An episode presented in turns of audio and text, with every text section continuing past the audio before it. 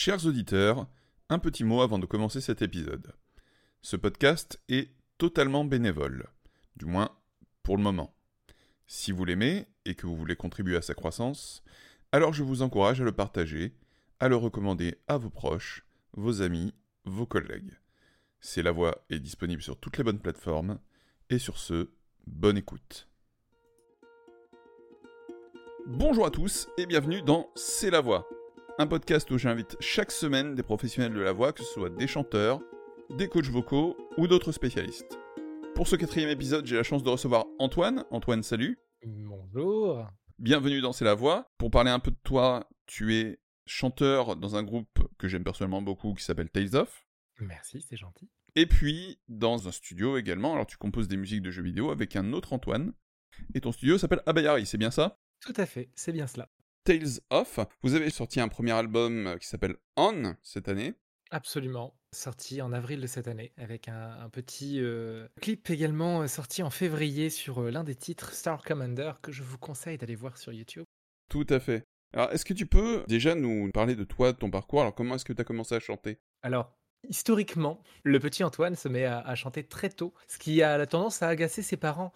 Et, et, donc, ils ont décidé, plutôt que de me laisser brailler dans mon coin, de juguler un peu ça. En fait, à partir de l'âge de 6 ans, ils ont essayé de me faire prendre des cours et de voir ce qu'il était capable de faire. À savoir que j'apprenais même les choses en chantant, donc c'était assez insupportable pour eux, les pauvres. Je retenais beaucoup plus facilement les informations lorsqu'elles étaient chantées. C'est très Michel Sardou.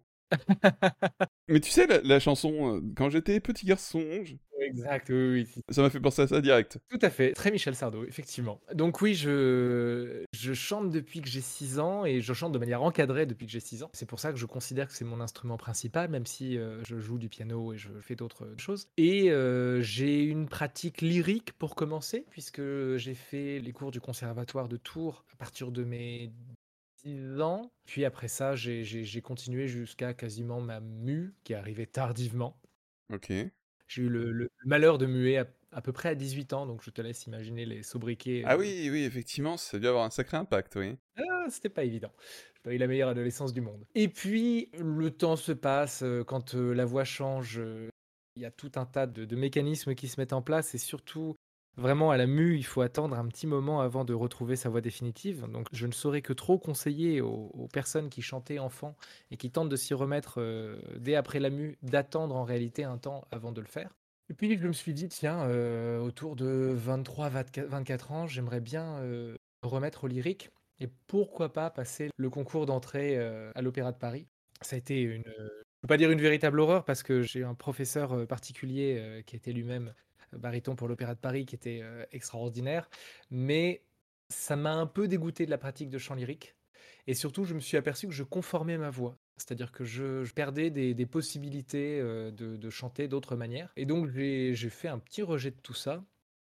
Et il aura fallu que j'attende 27 ans pour me mettre au chant moderne. Et là, bah, ça tombe bien, c'est le nom du podcast, pour trouver enfin ma voix et chanter comme je le fais actuellement c'est-à-dire sur un chant plutôt saturé et rock. Ok, tu sais que t'es pas le premier euh, dans ce podcast à évoquer euh, un petit peu ce désintérêt, euh, voire carrément dégoût du chant lyrique et en tout cas du monde du classique en général. C'est bizarre parce que j'ai l'impression qu'il y a une espèce de consensus dans le monde moderne, un petit peu d'une forme de rejet de ce monde lyrique, en tout cas qui semble un petit peu euh, vieillissant et beaucoup trop. Un peu daté, oui. Un peu daté, hein. C'est des discussions que j'ai eues justement avec mon, prof de chant euh, moderne. Je ne rejette pas la technique lyrique en tant que telle, j'ai appris énormément grâce à ça. Euh, je sais poser ma voix, je connais les techniques de souffle, etc.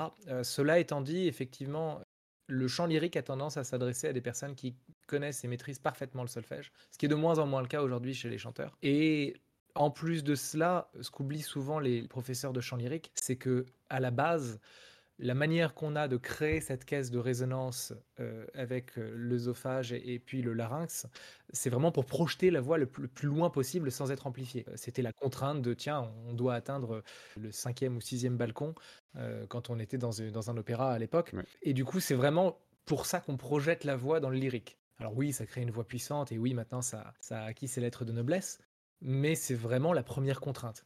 Et on se déforme le goitre en pratiquant du chant lyrique à, longueur de journée. Je dirais pas qu'il y a une meilleure méthode qu'une autre, mais je pense que la, méthode de chant moderne est plus adaptée à, ma manière de chanter et surtout à ce que je veux véhiculer dans le chant. Alors c'est marrant parce que ce à quoi ça me fait penser, c'est que voilà, on avait un contexte euh, musical qui est l'opéra, hein, voilà, avec, euh, avec sa, fosse d'orchestre qui joue à, grand volume et, euh, et du coup des, chanteurs qui doivent passer par-dessus. Et si on remonte à des choses, on va dire, un peu plus, un peu plus anciennes, qui, qui n'ont pas encore mis en place toute cette, toute cette technique et toute cette musique, je pense par exemple au bardes, je pense à ce genre de, choses. Est-ce qu'à ce, moment-là, effectivement, euh, pourtant dans, des systèmes qui ne sont pas amplifiés, on n'était pas déjà dans une forme de, euh, de, de, chant un peu moderne qui n'avait pas été théorisé, tu vois? Je pense qu'effectivement, comme on est avant toute cette codification que va instaurer le, mouvement classique, effectivement, si on avait eu des enregistrements à l'époque, je pense qu'on aurait été sur des voix beaucoup plus, peut-être pas brutes, mais, euh, mais peut-être moins structurées et surtout moins équivalentes. Vraiment dans le lyrique, alors oui, il y, a des, il y a des voix, il y a des tessitures qui vont, qui vont se démarquer, mais on a quand même une conformité globale. Mmh. Euh, on perd petit à petit le timbre du, du chanteur et c'est un peu dommage.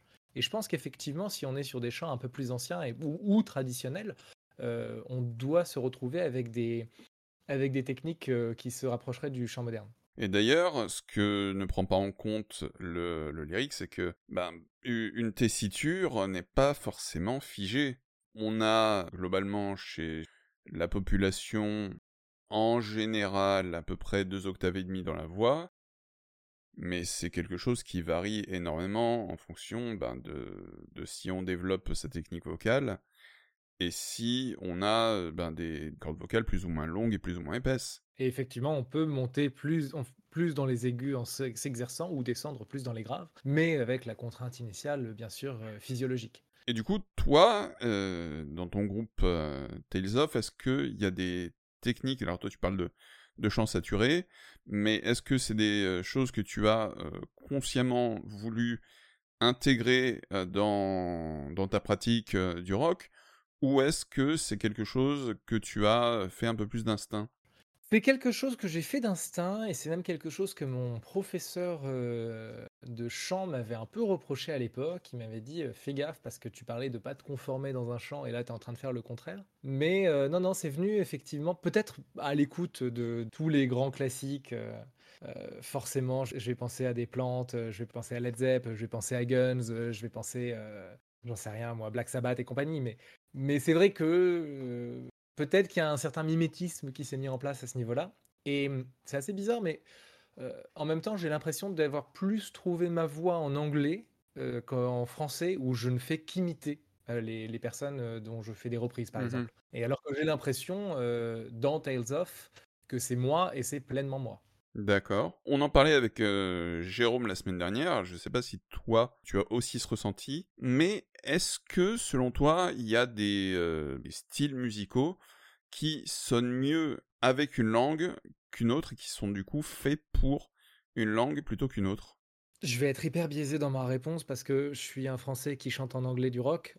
je trouve ça plus percussif, je trouve ça plus intéressant. Mmh mais ça vient aussi d'un autre point qui est que je ne me sens pas suffisamment et c'est bizarre, hein, c'est ma langue maternelle, mais je ne me sens pas suffisamment inspiré pour écrire en français, et peut-être légitime. Euh, donc euh, oui, il y a des, choses qui vont sonner, je pense, davantage euh, dans, une langue que dans une autre. C'est étonnant, ça dépend d'un contexte, ça dépend de, peut-être d'une oreille aussi qui se façonne à entendre plus dans un genre ou dans un autre des gens chanter de telle ou telle manière.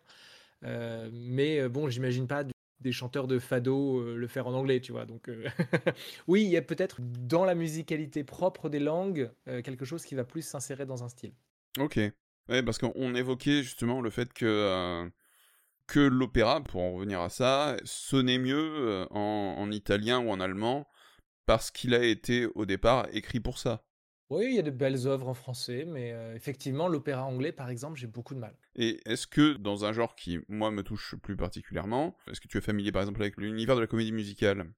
Pas autant que toi, mais oui, à ma petite échelle, je le suis. Et pour le coup, je vois où, tu veux m'amener.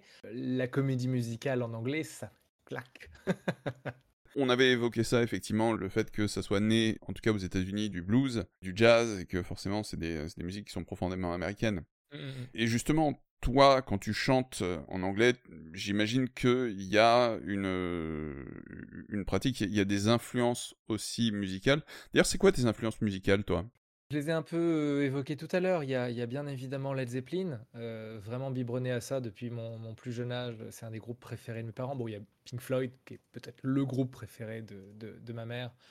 Et derrière The Doors, le groupe préféré de mon père. Mmh Mais vraiment, dans mes influences et dans ce que moi je ressens quand je chante, il y a beaucoup de rock des 80s, 90s. Mmh euh, alors, j'ai parlé de Black Sabbath tout à l'heure, même si le terme de rock est un peu dévoyé pour parler d'eux. C'est vraiment le, rock des Batcave. Euh, il y a du Guns, même si je peux penser que Axel Rose est un énorme connard. Euh, il a une technique vocale qui est incroyable. Il l'a eu, il l'a eu. il eut, effectivement. Fut un temps où.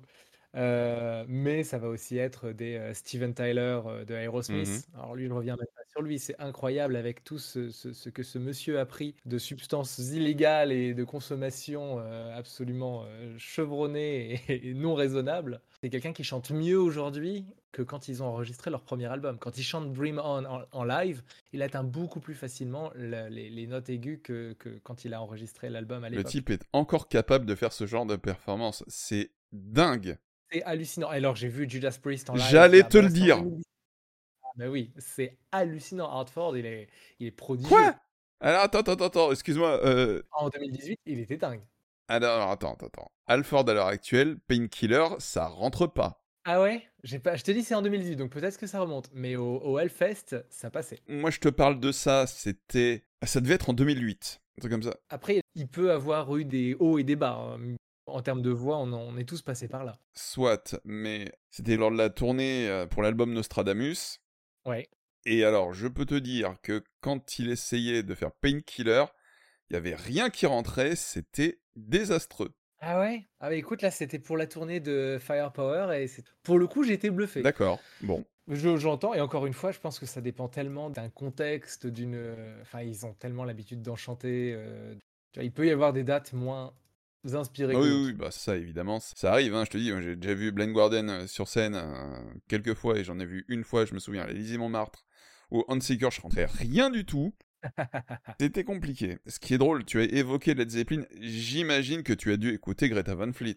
Absolument. Comment passer à côté de Greta alors que c'est plus que l'héritier spirituel de, Led Zepp? Ce sont littéralement les, enfants illégitimes du groupe. Oui, oui. Est-ce que c'est pas limite cloné à un certain niveau En tout cas, fortement inspiré? Je pense que le chanteur a vraiment cette voix et qu'on lui a dit Oh, tu me rappelles quelqu'un, faut que tu y ailles à fond. Ok.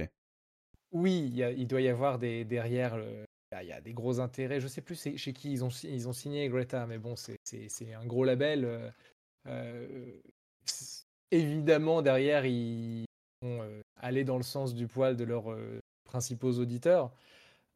et je pense que dedans, il y a énormément d'anciens fans de Led Zepp ou de, des actuels qui ne s'y retrouvent plus dans, la, dans le rock actuel. Mmh. Donc, oui, ils ont, plus que caricaturer le trait euh, pour en être où ils en sont aujourd'hui. Alors c'est marrant, je me posais la question aussi avec un, avec un bot très amateur de rock euh, old school sur, euh, sur Mastodon, d'ailleurs allez sur Mastodon. Est-ce que le rock en soi n'a pas tendance à s'enfermer un petit peu sur lui-même? Je pense pas. Je pense qu'effectivement, le rock, bah, c'est quand même un mouvement qui existe, on vous dit depuis les années 50, mais comme on sait tous, qui vient du blues et compagnie, enfin ça, ça, ça, remonte à bien avant. Mais je pense qu'il y a un problème du renouveau du rock. C'est un peu différent. C'est-à-dire que je pense qu'il se passe des choses dans le rock et que le rock s'est métissé aujourd'hui de, plein de choses. Enfin, c'est pas pour rien que euh, on appelle ça K-pop, mais au final, quand tu écoutes les instrus, il y a énormément de rock qui traîne euh, dans les coins. Mhm. Euh, il y a plein de rappeurs actuellement qui vont faire des, des de allez, on va dire d'urbain plutôt que de rappeur, parce que l'appellation rap n'a plus trop de sens aujourd'hui non plus. Il y a plein d'artistes urbains qui vont faire des instrumentations hyper rock. Et j'ai même l'impression que ça revient très fortement aujourd'hui. Je pense qu'on enferme plus le rock dans une case que le... et que le rock ne se laisse pas forcément définir par celle-là. Ça arrange bien les labels de se dire, bah voilà, le rock c'est daté de temps à temps et euh, maintenant ce qui sort c'est plus ça. Je pense qu'il viendra le jour où on dira, ah oui, en fait, le, rock a déjà évolué d'une certaine manière et on n'a pas accompagné sa transition. Mmh c'est marrant parce que tu vois, on peut généralement effectivement dater des époques assez marquées, tu vois, dans ce style. Je pense dans les années 80, il y avait euh, le hard rock, euh, très Motley Crue, très tout ça, voilà. Dans les années 90, c'était plus le grunge. Et le Brit rock. Et le Brit rock, ben justement, voilà, le Brit rock arrive euh, un peu après. On arrive sur les White Stripes, les Arctic Monkeys. Et qu'est-ce qu'on a fait depuis? Je suis d'accord pour dire qu'il y a un gros passage à vide dans les années 2010. C'est vraiment les, pas les meilleures années du rock. C'est rigolo parce que tu évites euh, assez volontiers, alors c'est plus pop, hein, c'est plus pop rock, mais tu évites assez volontiers les Muse et compagnie. Non, c'est juste que j'y ai même pas pensé en fait. Mais c'est vrai, c'est vrai, euh, Muse, euh, Muse est un groupe assez, assez emblématique, je te l'accorde. Et puis on a eu des bon même si c'était pas leur âge d'or, on a eu des Radiohead, on a eu des mais je suis d'accord avec toi, hein, d'une manière générale les, les années 2010, pas, pas hyper fort.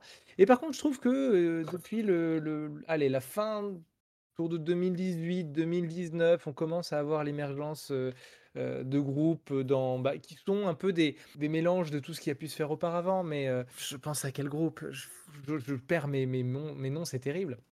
Enfin bon, on a eu des Royal Blood, oui, on a eu des Imagine Dragons, c'est pas forcément mon groupe préféré, mais ça reste efficace. On a on a quand même des groupes de rock qui se qui se démarquent ou qui reviennent. The Hives, oui, on a The Hives, mais c'est pareil, The Hives, ils datent de bien avant.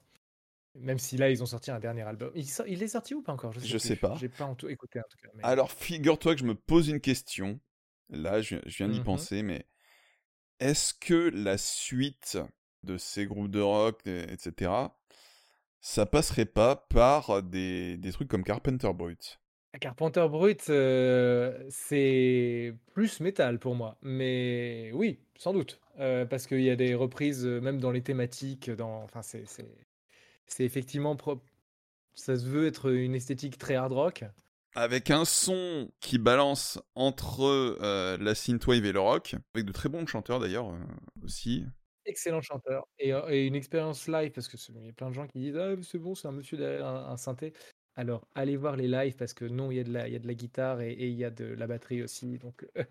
c'est, ce qui fait toute la spécificité. Si vous avez jamais vu Carpenter Brut en live, je vous jure, c'est, c'est une expérience de dingue. Et ça fait karaoké. Et ça fait karaoké, tout à fait.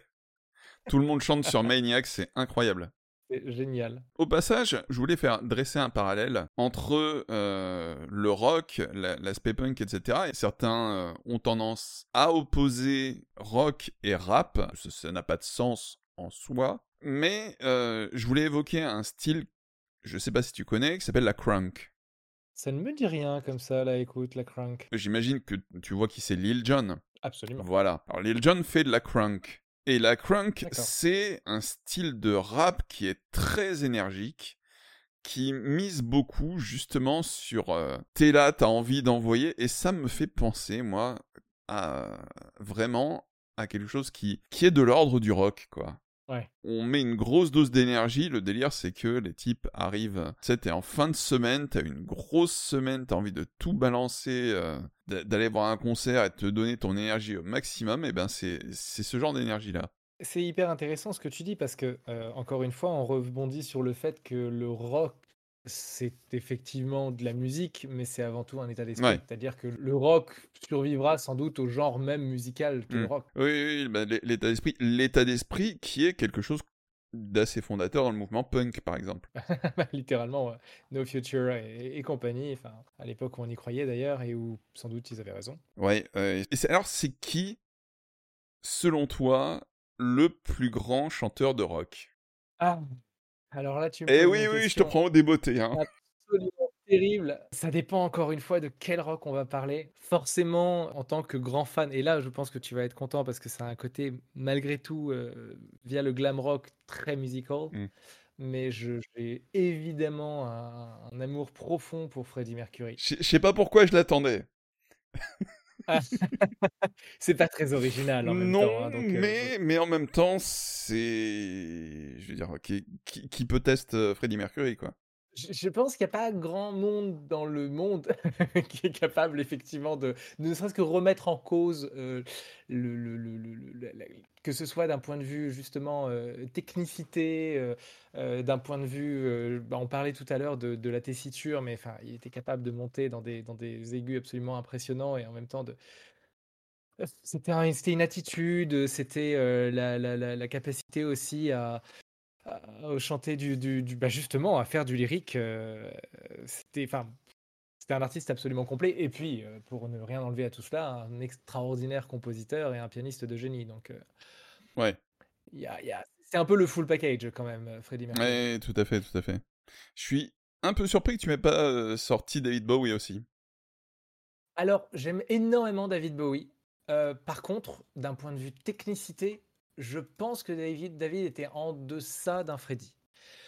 Mais euh, encore une fois, ça ne regarde que moi et peut-être que je vais me créer des inimitiés. Euh, je pense que d'un point de vue carrière, euh, Bowie est incomparable avec voilà, n'importe qui en fait. Mm. Par le nombre de personnages qu'il a été capable d'incarner, par aussi la, la, la, la versatilité de son chant et de ses genres. Enfin, il s'est pas du tout que, qu'au rock. hein. Il, est, il est allé dans, dans la funk, il est allé dans, dans le hip-hop, euh, il est allé dans, le, le cold wave, dans tout ce qu'on peut imaginer. Euh, Enfin, ça fait partie de ces, artistes qui ont traversé les époques en changeant de genre et, en étant toujours euh, les meilleurs artistes du genre.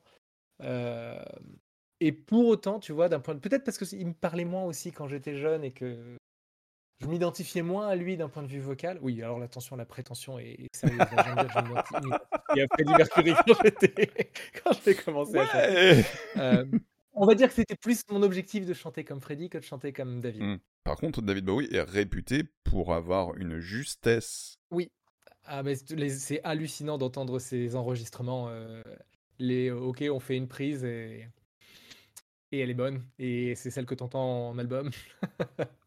C'est vrai que c'est assez dingue. T'imagines que tu fais... euh, Voilà, les, les, les one-shots, à l'heure actuelle, c'est hyper rare. Beaucoup de choses sont refaites plusieurs fois plus... et sont bien souvent euh, recorrigées au Melodyne.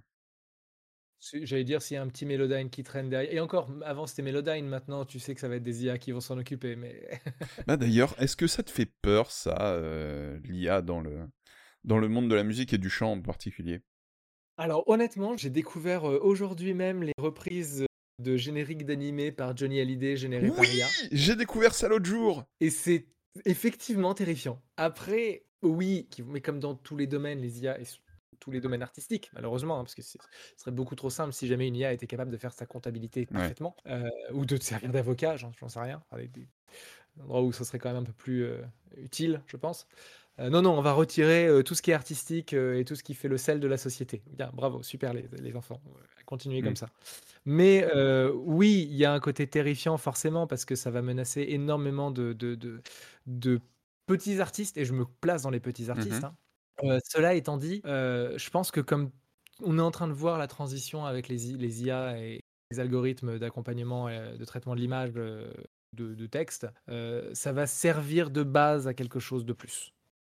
Euh, J'ose espérer, dans tous les cas, qu'on essaiera toujours d'avoir la, la, patte musicale, esthétique, acoustique d'un, de tel ou tel auteur. Mais il va y avoir une période de... compliquée, je pense. Ok. Cet aspect, euh, on va juste prendre des choses générées, à peine retouchées, et faire une nouvelle musique. C'est quelque chose qu'on craint un peu, nous, en tant qu'artistes. Est-ce que ça va pas donner une espèce de course à la créativité Parce que voilà, ça, ça- ça veut dire devoir tout le temps apporter des nouvelles choses.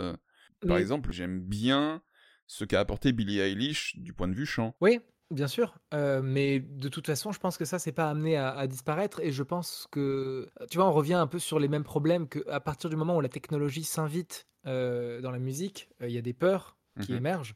Mais ça a été le cas quand euh, sont arrivés les, les- les premiers synthétiseurs, quand on a commencé à faire les premières musiques euh, assistées par ordinateur. Et qu'on s'est dit, ah, t'imagines, on peut se passer carrément d'un orchestre symphonique pour, euh, pour Mm. faire ça. Euh, en vrai, c'est déjà des problèmes qui sont euh, présents dans l'industrie musicale et qui n'ont jamais empêché l'industrie musicale d'exister. On va apprendre. Il va y avoir des artistes d'intelligence artificielle qui vont émerger. Euh, et qui vont sans doute euh, euh, permettre de, de- de- créer de nouvelles choses.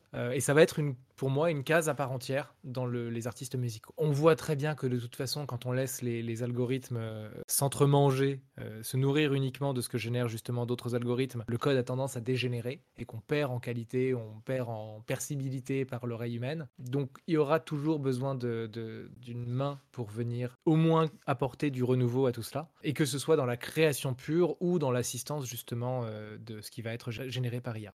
Ok, oui, ça, se tient.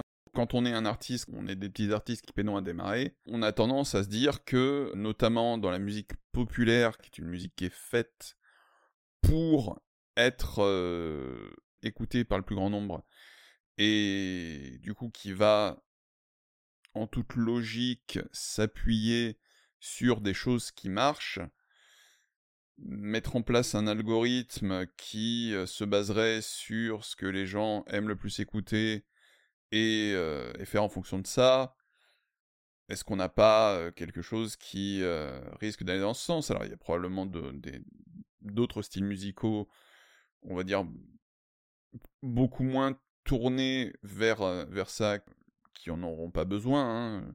probablement tout ce qui est folk, musique, etc. Maintenant, on peut toujours se poser la question, quoi. Oui, mais après, pour moi, c'est une question qui. En fait, pour moi, on dépend déjà des algorithmes, qui soient à la base de la création musicale ou qui poussent en avant un, artiste plutôt qu'un autre.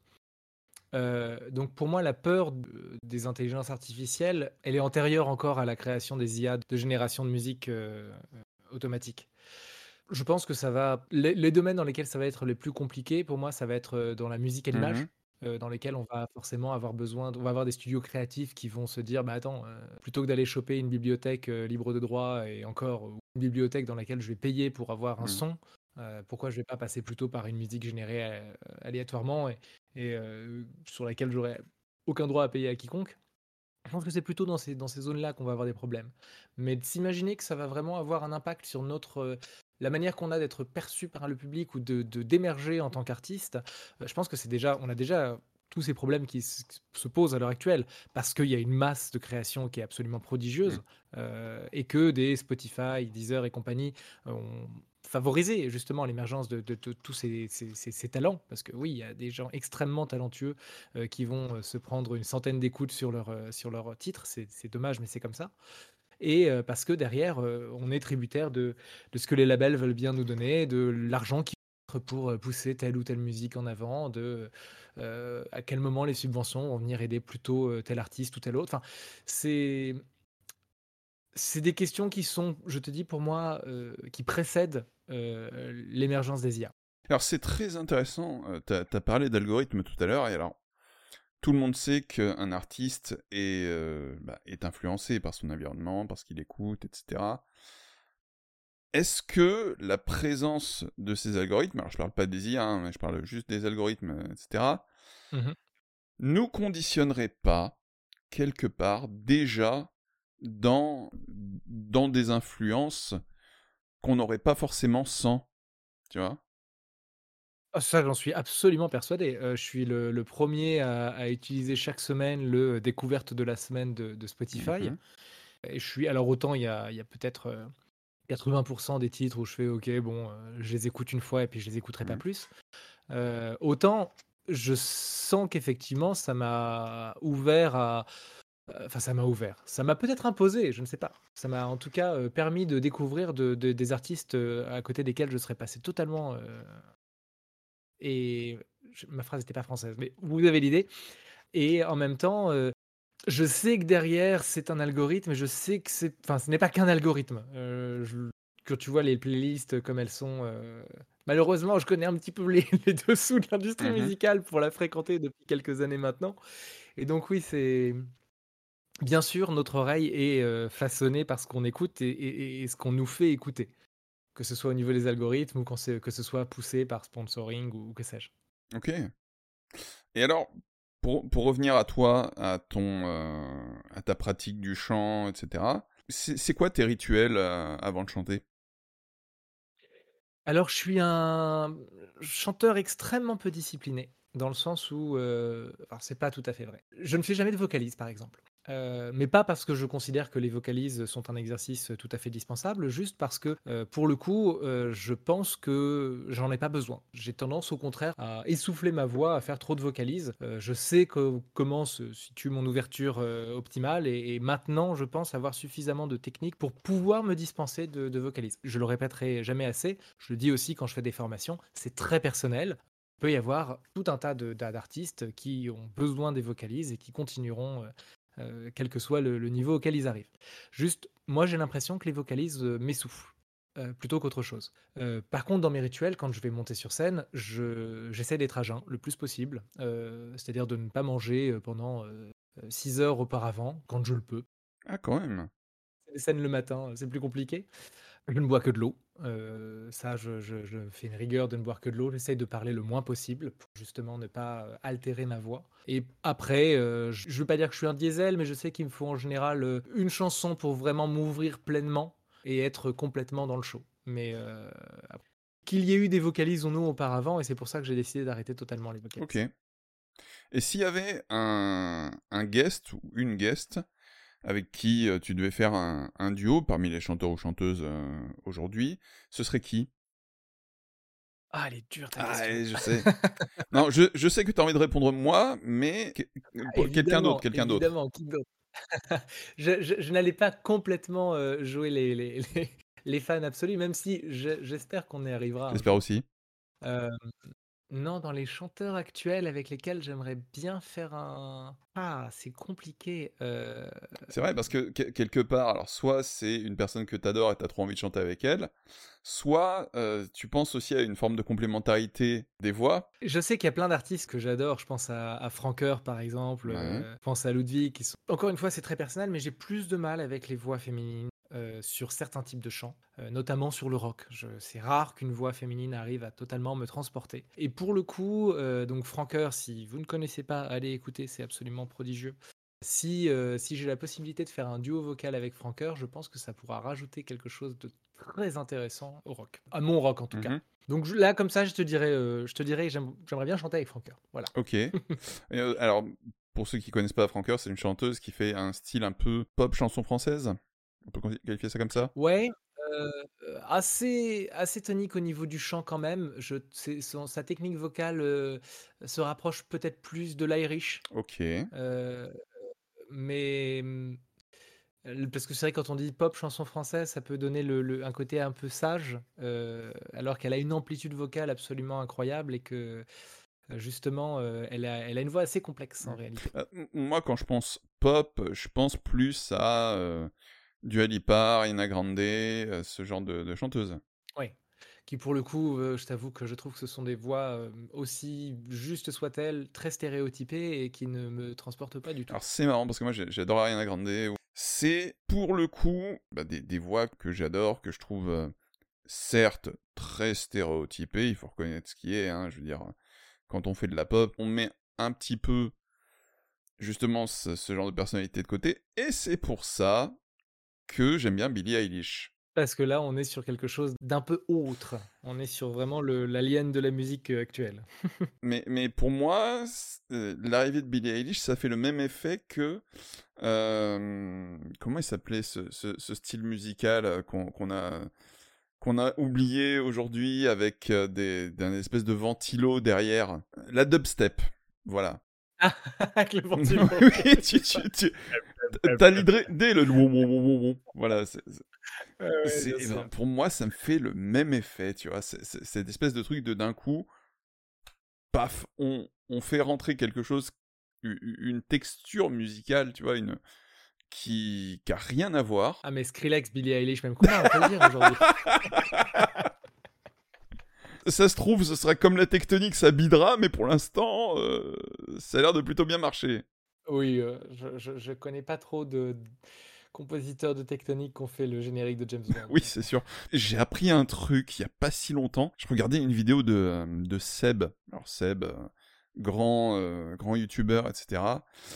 Tu sais qui c'est qui a fait le, la voix dans Mondotech Alive, donc le, morceau tectonique, etc. De, de, référence? Tu sais qui c'est qui a fait la, la voix? C'est Camaro. Sérieux? Oui j'ai appris ça, j'étais. Quoi? C'est Camaro? Alors évidemment, ça les modifier, machin, tout. Bien sûr, ouais, mais. Ah oui, inreconnaissable. Mais totalement Ça m'a. Euh, ça m'a mis sur le cul, quoi. J'ai jamais su, tu vois? Mais personne ne savait C'est terrible. Et enfin, c'est génial. Enfin, on adore. En même temps, c'était également Robin des Bois, hein, rappelons-le, Camaro. J'avais presque oublié ça. non, attends, non, c'est pas, c'est pas Mpokora Ah non, t'as raison, c'est M. Pokora. C'est M. Pokora, oui, non, je, me, je, me suis dit, oula, il y, y, y, a une petite. Euh... Non, rien à voir, t'as raison. Ok, si tu devais explorer un autre style musical que celui de... que tu fais actuellement, que le rock, ce serait quoi? Bah, Figure-toi, je me pose la question justement. Il y en a plusieurs qui m'interpellent. Euh, il se trouve que euh, le chant du musical m'interpelle un peu.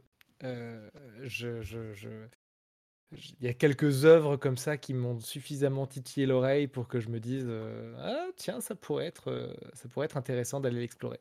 Mais euh, justement parce que je, je, me cantonne à l'anglais dans le rock, je me demande si je je vais pas aller sur un projet perso plus en français et peut-être plus pop Mmh Donc là, c'est rigolo parce que je pense que le chant français en tant que tel est, est devenu quelque chose de spécifique. C'est-à-dire c'est pour ça quand tu disais le chant pop en français, on a déjà tous des, des artistes en tête.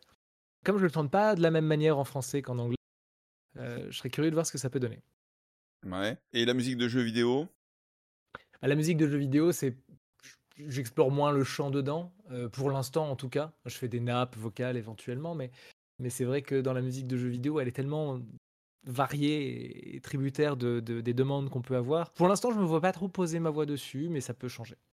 Parce que je pensais, tu vois, par exemple, on a tous des titres iconiques euh, en tête. Je pense par exemple à Still Alive. Still Alive Oui, de Portal.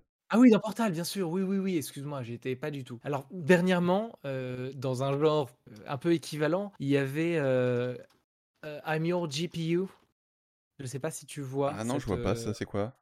C'était dans le, dans le petit jeu euh, Astro's Playroom, qui était un, un jeu démo de, des techniques de la PS5. Mmh Donc c'est un jeu qui est offert sur PS5 quand on, quand on l'allume. Mmh Et c'est pareil, c'est un, un, titre, donc ça a été composé par Kenneth Young, qui est un artiste écossais, si je te dis pas de bêtises. Et on explore les capacités de la console et donc on passe au niveau du GPU de la PS5 et ce, ce dernier nous chante à l'oreille pendant tout le parcours ce qu'il est capable de faire. Mais non. Et, et c'est absolument génial. Je te conseille d'aller écouter I'm Your GPU euh, sur Spotify, YouTube ou que sais-je. Hein. On va pas faire des pubs plus à l'un qu'à l'autre. Okay. Mais, euh, mais c'est, vraiment génial. On avait fait une petite reprise acoustique avec, euh, avec mon acolyte de studio justement. Ouais, c'est drôle. Mais donc oui, tu as raison, il peut y avoir des titres comme ça qui restent à l'oreille avec du chant et Style Live est très très bon exemple. Tu, tu connais 8-Bit euh, Big Band? Pourquoi j'en ai entendu parler il y a genre deux jours? Les informations se répandent. J'en ai entendu parler il y a deux jours de 8-Bit Band. Recontextualise-moi. En fait, c'est la crème du jazz new-yorkais très clairement, euh, qui reprend des musiques de jeux vidéo façon jazz. Ok, je sais où j'en ai entendu parler. Oui, oui, oui, j'en ai, ai, entendu parler et je suis pas encore allé écouter. Parce que c'est vraiment incroyable de voir des gens reprendre de la musique de, de jeux vidéo et surtout qu'il y ait un, tout un public juste pour ça. En même temps, ça m'étonne pas du tout. Je sais pas si tu te rappelles de Postmodern Jukebox. Ah, bah oui. Donc ça m'étonne pas, il y a un public euh, qui est friand de, de jazz euh, un peu glam. Mmh chaque fois qu'il y a ce genre d'initiative qui se monte, si c'est bien fait, ça cartonne. Donc ça m'étonne pas du tout. Ah par contre, ce qui est, ce qui est beau, c'est que on voit le jazz, qui est quand même une des musiques les plus codifiées au monde et, et qui, euh, à l'heure actuelle, a même pour moi dépassé le, la musique classique euh, en termes de reconnaissance dans les milieux musicaux mmh. s'emparer de la pop culture de cette manière. Enfin, ça donne vraiment pour le coup de, de, une vraie légitimité à la musique de jeux vidéo et je trouve ça génial. En parlant de bah justement de pop culture, de reconnaissance, etc., c'est très intéressant. Qu'est-ce que tu penses, toi, de, de tous ces artistes qui fleurissent à partir d'Internet? Je pense à des, euh, à des pompes par exemple, tu vois, ce, ce type de, euh, de gens qui font des, des, des, reprises sur Internet, etc. T'en penses quoi, toi? Je pense que ça fait partie d'un... Alors déjà, ça permet de démocratiser certaines musiques, donc c'est pas si mal. Je pense que ça fait partie vraiment d'un courant très actuel. Une fois que tu as créé ta communauté, tu peux faire absolument ce que tu veux sur Internet, que ce soit des reprises. Je sais pas trop quoi te dire. Pour moi, les... Alors Pomplamoose, en l'occurrence, je vois pas lequel c'est. Alors c'est un groupe euh, sur, sur, Internet avec euh, une chanteuse qui s'appelle Nathalie Dorn et qui font des reprises. Elle parle super bien français, alors ça c'est incroyable. Elle a, pas d'accent. Et ils font des reprises un peu, parfois des, des mash-up entre The Weeknd, Michael Jackson, ce genre de truc. Mais on pourrait citer d'autres voilà d'autres groupes du genre qui ont alors je pense aussi tu connais peut-être plus Léo Moracchioli Ouais, mais en vrai, alors je suis en train de regarder Pomplamoose parce qu'en vrai, je connais, dans la mesure où derrière, on a, juste le créateur de, la plateforme Patreon. donc je ne savais pas que c'était le nom de, leur entité. Et je le vois très bien. bah écoute, en l'occurrence, ça me choque moins quand je vois le ce sont d'excellentissimes musiciens. J'avais peur, j'avais peur. Non, mais je pensais qu'on allait sur des, personnes qui euh, font des reprises et qui les rendent un peu connus par le biais justement de, euh, de leur communauté. Là, on est sur des gens qui sont des musiciens de haute volée. Mmh. Ça, je trouve que c'est une très belle. Enfin, pour le coup, je trouve que c'est une très bonne chose. Et aujourd'hui, est-ce que c'est plus difficile, en étant un petit artiste, de se créer une communauté, ou est-ce que Internet nous offre aujourd'hui beaucoup plus d'outils pour faire ça ou, bien est-ce qu'on se noie dans la marée de tous ces artistes qui ont envie de se lancer alors pour moi, effectivement, les... c'est pas parce qu'on a plus d'outils pour le faire et qu'on est plus armé qu'on va pas se confronter pour autant à une, masse de plus en plus importante d'artistes émergents. Et derrière, c'est au-delà de maîtriser les codes des réseaux, il y a souvent un facteur chance qui est assez important dans le fait qu'un groupe va marcher plus qu'un autre, à un degré équivalent de technique, j'entends, et euh, de produits quasiment similaires. Euh, ce qui va faire que l'un va être bankable et qui va être repéré alors que l'autre va passer sous les radars, c'est euh, parfois, parfois assez mystérieux. Mais pour autant, oui, on a les moyens aujourd'hui de développer beaucoup plus facilement son image. Après, créer une communauté, là, ça va, c'est l'ingrédient secret, c'est ce qui va faire que ça prend à un moment donné ou à un autre qu'on va, qu'on va avoir les bons réseaux, qu'on va avoir le bon repartage, qu'on va avoir le. C'est, je te dis, c'est de l'ordre de la main invisible, mais appliqué non pas à l'économie, euh, au secteur du champ. Oui, justement. Est-ce que tu connais euh, Mary Spender? Oui, tout à fait. Alors elle, elle parle justement de, de, de, sa vie en tant qu'artiste et comment elle se construit en dehors des labels et, mmh. et en dehors de, de, Spotify qui aujourd'hui a une espèce de place centrale euh, dans l'économie de la musique, parce que bah parce qu'on sait que les streams aujourd'hui font certains artistes. Mmh je dirais pas tout, mais voilà. Et je trouve son point de vue intéressant parce que justement, elle, elle parlait de la règle des 1000 fans. C'est terrible, mais c'est vrai. Une fois dépassé les 1000 fans, qui est un plafond de verre pour énormément d'artistes, hein, les, gens, les gens se disent Ah, mais c'est, il est légitime maintenant, je peux y aller. Ouais, alors que tu fais probablement la même musique avant et après, quoi. Ouais.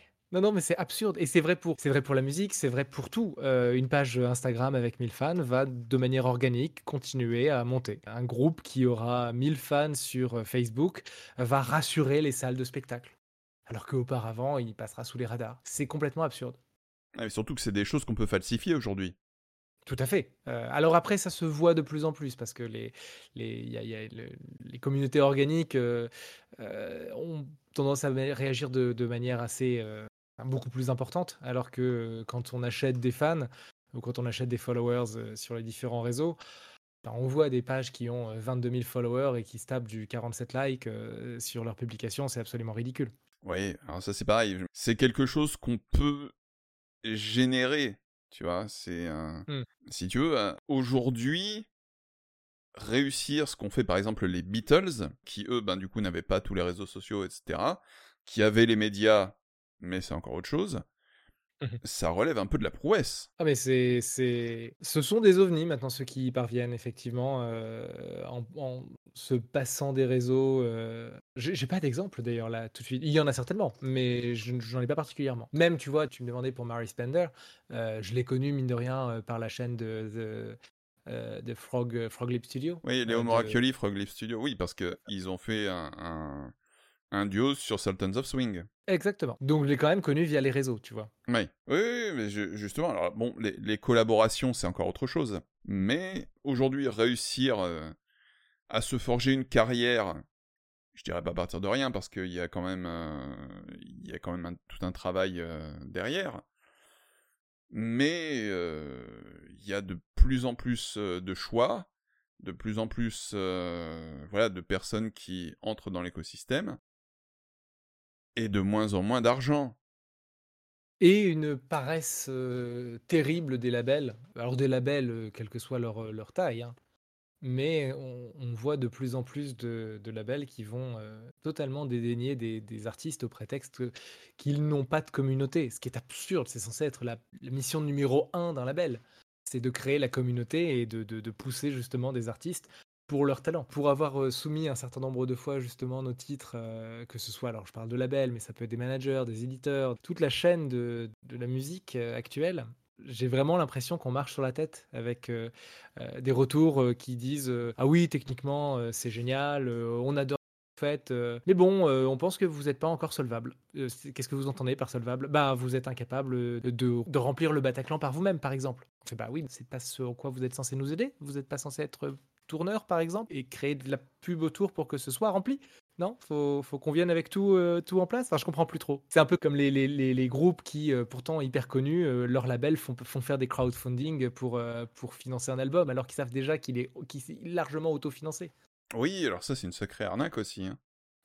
un jour, est-ce qu'on parlera de ce de cette espèce, bon, je vais pas dire d'arnaque, mais voilà, que sont je sais pas si ça existe encore, mais en tout cas qui à l'époque était, les tremplins. Euh, tu veux dire par là que les tremplins sont déjà noyautés et que euh, on sait très bien qui va être le gagnant de l'un ou l'autre? Alors, je vais pas dire ça, mais je vais le dire quand même. on peut, hein, on peut. On peut. On est entre nous.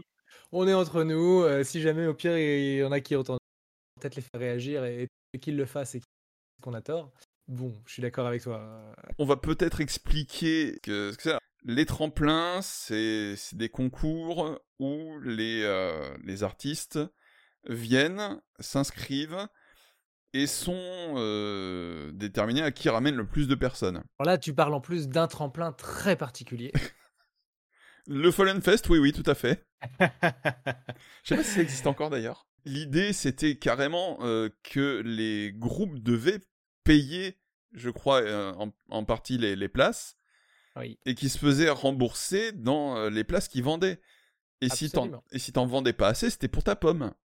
Mmh Alors rien que ça, c'est hallucinant. Pour, revenir à ce qu'on disait, mais c'est c'est la plupart du temps les groupes qui ont déjà une certaine fanbase qui euh, qui arrivait et qui, gagnait.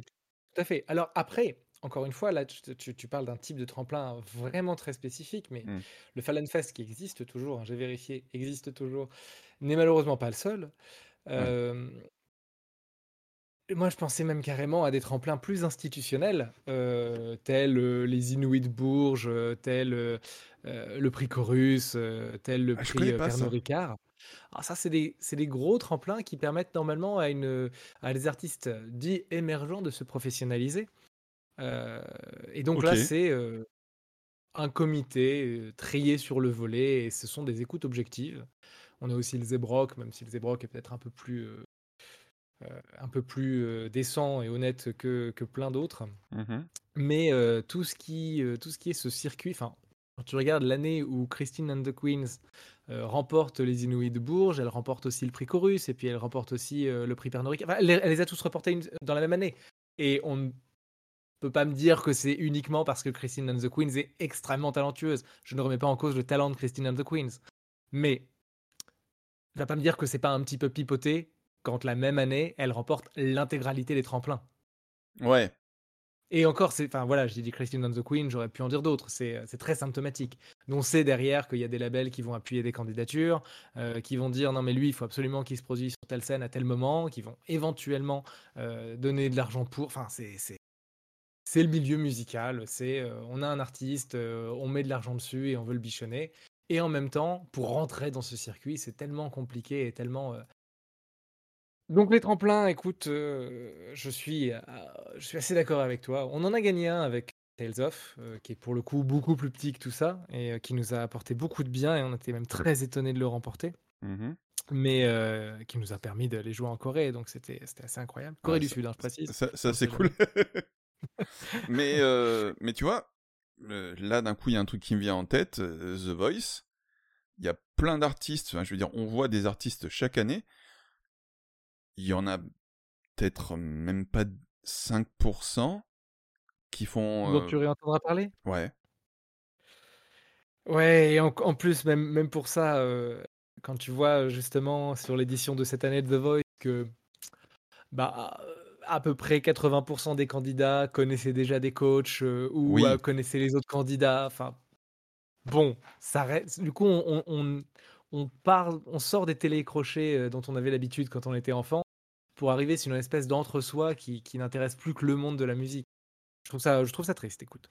Oui, c'est un sujet, c'est un gros sujet que l'entre-soi musical, parce que bah, justement, ça crée une espèce de, pareil, on parlait de plafond de verre tout à l'heure, Mhm. comme si euh, il y avait un, un monde un peu hermétique, et qu'en dessous, il y avait tous les petits artistes qui, euh, qui peinent à, euh, à trouver des dates, à trouver, voilà, parce que l'intermittence... musical, ah ouais, ou l'intermittence, ça, mon Dieu. Je connais un. Pour le coup, je, je- euh, j'ai un pote guitariste qui joue dans deux groupes qui tournent beaucoup. Il n'a eu sans intermittence que cette année. Sur combien d'années de carrière? Euh, bah, la première fois que je l'ai vu, c'était en 2018 au Hellfest. Donc, euh, et c'était, ça faisait déjà 2-3 ans qu'il tournait. Donc, Ouais, donc ça, ça fait, ça fait 7-8 ans, un truc comme ça, quoi. c'est ça. Donc, il y a peut-être quelque chose à affirmer. Alors, en, plus, entre-temps, on s'est payé le Covid.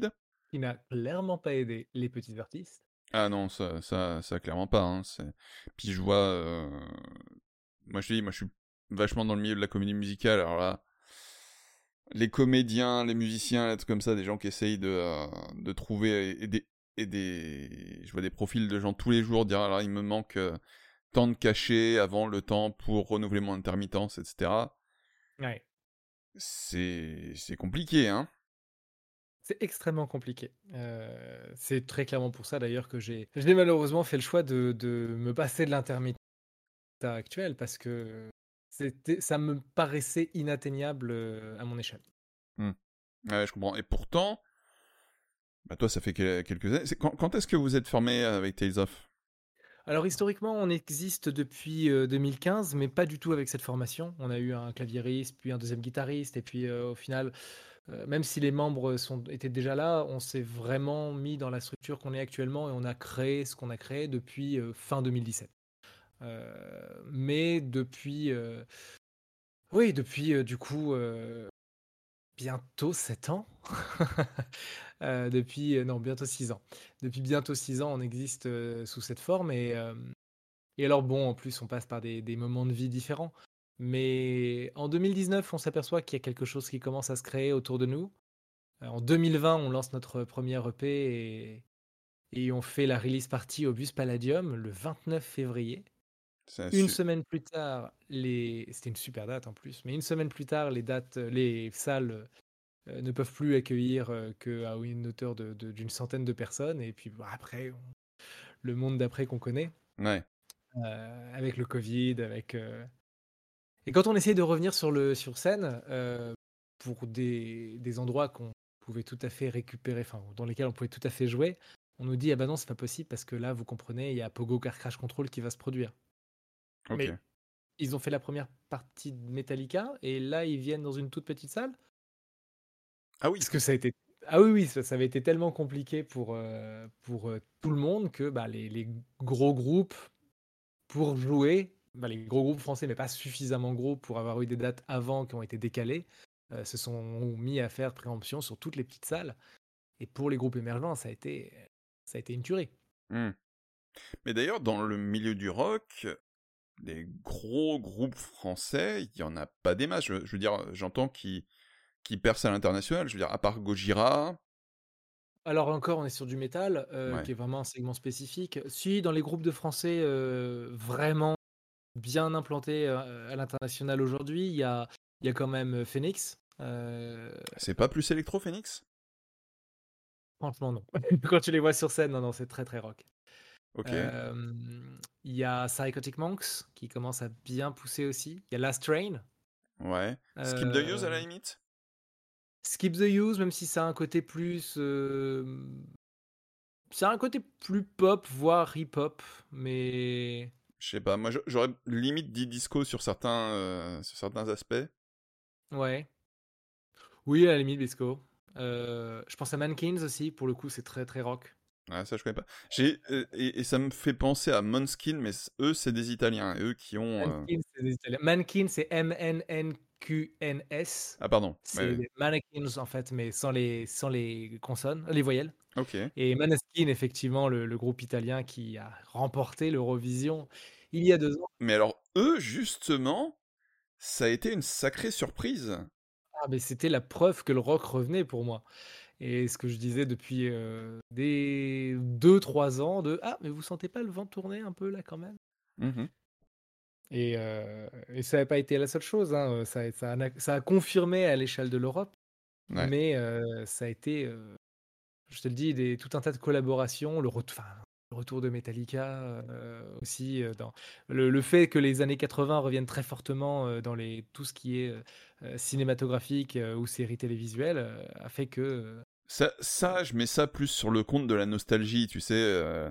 les cycles, vraiment le, le côté cyclique. Mais ça a Mm. permis de remettre en avant, en tout cas, du rock, du rock des années 80, euh, qui est celui auquel on s'identifie nous. Donc c'était Ouais. une bonne chose. Oui, oui, bien, bien sûr. Bah, après, la, la nostalgie de, de voir certains groupes légendaires, je te dis comme un- évidemment comme les Guns, etc., dont on a vu une euh, reformation avec une line-up qui comprend Slash et Axel, ce, ce Mhm. qu'on- ce qu'on pensait plus voir arriver depuis euh, ouh, bien longtemps.